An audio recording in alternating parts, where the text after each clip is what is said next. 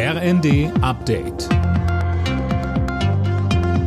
Stündlich neu. Auf den Punkt informiert. Ich bin Linda Bachmann. Guten Tag. Kurz bevor sich der Angriffskrieg gegen die Ukraine zum ersten Mal jährt, hat sich Russlands Präsident Putin an sein Volk gewandt.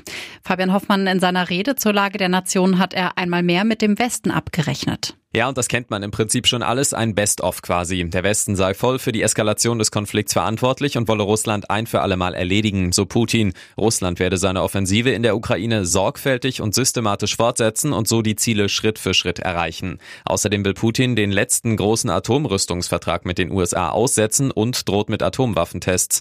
Am frühen Abend kann US-Präsident Biden auf all das reagieren bei einer Rede bei seinem Besuch in Polen. Nach den verheerenden Erdbeben im Südosten der Türkei besuchen heute Außenministerin Baerbock und Innenministerin Faeser die Region. Vor Ort wollen sie mit Betroffenen und Helfern sprechen. Die Region war gestern von einem weiteren schweren Beben erschüttert worden. Wegen eines tödlichen Corona-Ausbruchs in einem Pflegeheim muss sich eine ehemalige Mitarbeiterin seit heute vor dem Hildesheimer Landgericht verantworten. Der Vorwurf fahrlässige Tötung. Adlena Tribold. Sie soll ihrem damaligen Arbeitgeber ein gefälschtes Impfzertifikat vorgelegt haben, durfte deshalb auch mit einem Corona-Fall in der Familie weiterarbeiten. Als sie dann unbemerkt auch erkrankte, infizierten sich auch mehrere Bewohner. Drei von ihnen starben, eine nachweislich durch Corona.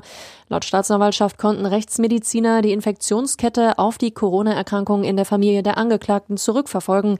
Verhandelt wird zunächst bis Mitte März. Jurassic Park, Schindlers Liste, E.T. Mit diesen und vielen weiteren Filmen wurde US-Regisseur Steven Spielberg berühmt. Auf der Berlinale wird der 76-Jährige heute mit dem goldenen Ehrenbären für sein Lebenswerk ausgezeichnet. Im Anschluss läuft sein neuer Film Die Fablemans. Alle Nachrichten auf rnd.de